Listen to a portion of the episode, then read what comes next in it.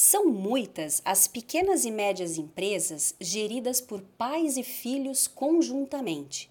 E a grande vantagem nisso é a confiança mútua e o compartilhamento de valores.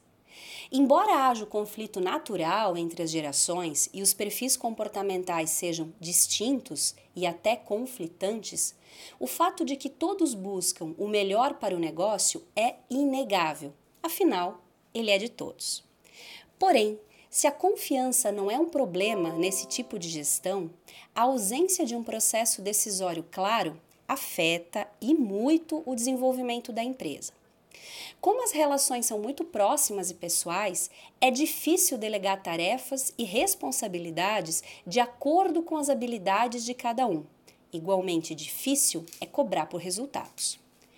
Querer o melhor para o negócio não garante o sucesso.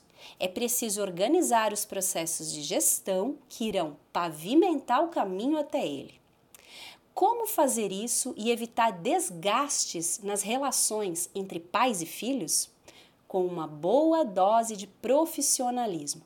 Confira três passos fundamentais para isso. Primeiro, planejamento estratégico, foco. Segundo, reuniões periódicas, ajustes de rota e terceiro, procedimentos claros. Como e por quê? Tenha um excelente dia. Eu sou Adriana Moser, consultora de gestão da Florência Empresarial.